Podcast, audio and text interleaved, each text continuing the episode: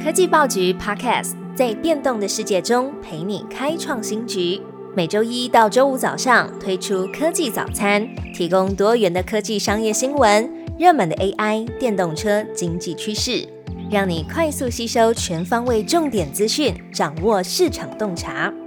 科技早餐今天精选五则国内外重要科技新闻。今天的第一则新闻要更新的是诺贝尔医学奖。二零二三诺贝尔医学奖揭晓，催生 COVID-19 疫苗的科学家获奖。二零二三年诺贝尔相关奖项在近期陆续颁发。首先揭晓的是医学奖，研发 mRNA 技术催生 COVID-19 疫苗的匈牙利裔美籍生技科学家卡里科获得这项荣誉，和共同完成研究的美国医学家魏斯曼共享这个殊荣。过去魏斯曼曾经被其他的同僚嘲笑。选择研究 RNA 是拿自己的事业来开玩笑，但是借由他们突破性的发现，在 COVID-19 疫情的期间，为空前的疫苗研发速度做出贡献。今年六十八岁的卡里科在获奖之后受访表示，尽管近年来他才得到肯定，但是他已经努力了很长的时间，对于获奖真的是感到难以置信。六十四岁的魏斯曼也表示。很难相信自己能获得这项享有声望的奖项。卡里科和魏斯曼也将在今年的十二月，在斯德哥尔摩举行的正式典礼上，从瑞典国王手中接过诺贝尔医学奖，包含一枚金牌、一份证书和一笔一百万美元，也就是新台币大约三千两百多万元的奖金。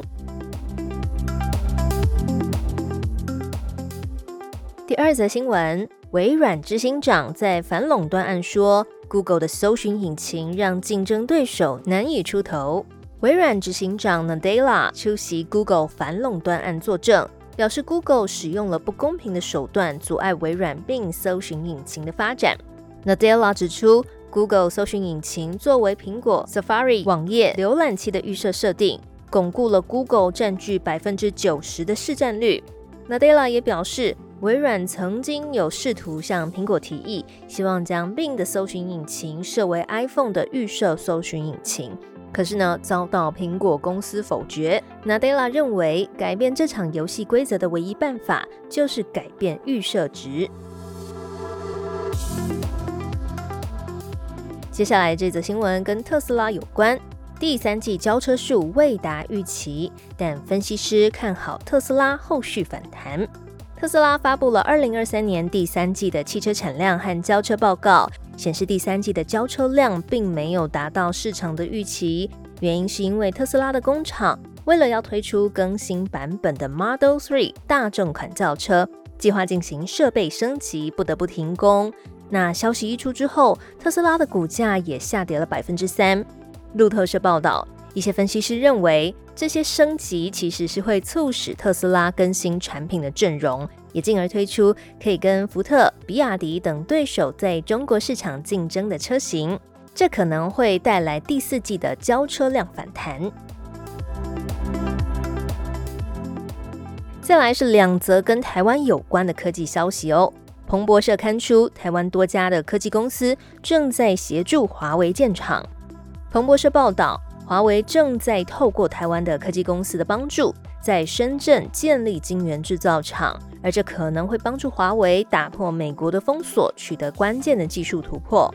根据彭博社的调查，被点名的企业有重阳科技、亚香工程、汉唐集成的中国子公司，还有细科宏成。报道也指出，由于美国对于华为的制裁复杂，如果无法确切了解供应商使用哪一些技术或是设备。其实很难断定是不是违规，因此台湾企业的潜在参与到底有没有违反美国的制裁呢？还没有定论。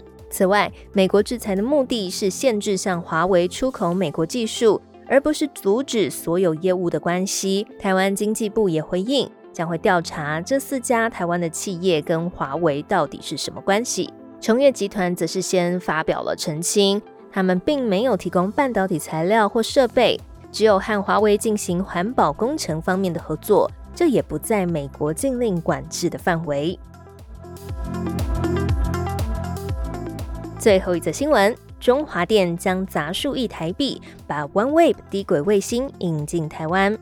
在俄乌战争之下，让许多国家都看见低轨卫星对于通讯的重要性。根据中央社的报道，中华电信将和国际低轨卫星业者 OneWeb 合作，代理服务落地台湾，花费大约是新台币数亿元。其中呢，将会聚焦在 B to B 的市场，用在强化台湾的网络韧性。而根据报道，中华电已经向数发部递件申请执照，还有频率，最快在二零二四年会推出服务。最好听的科技新闻都在 Tag Orange，锁定科技早餐，为你快速补充营养知识，活力开启新的一天。